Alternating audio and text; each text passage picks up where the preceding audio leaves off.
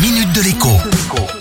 Bonjour à tous. On a beaucoup parlé ces derniers jours des 26 milliards d'euros placés par les Français sur leur livret A. Mais on a beaucoup moins parlé dans le même temps de la contre-performance de l'assurance vie.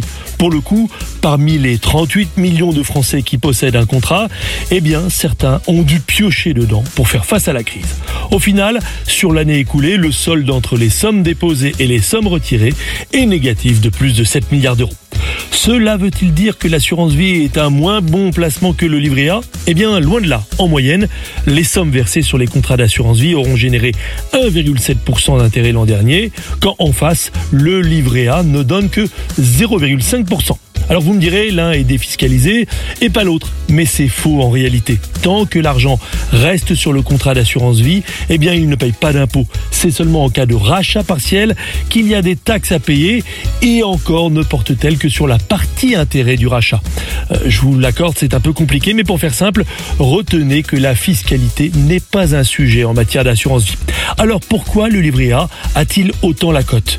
Eh bien tout simplement parce qu'il est simplissime d'y déposer de l'argent, mais aussi de le retirer, ce qui n'est pas le cas de l'assurance vie. Il faut souvent payer des droits d'entrée de 1% ou moins en négociant, et le rachat peut prendre plusieurs jours, voire plusieurs semaines.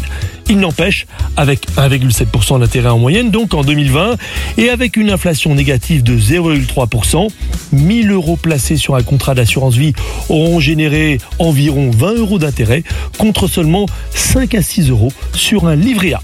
À lundi. La minute de l'écho avec Jean-Baptiste Giraud sur radioscoop.com et application mobile Radioscoop.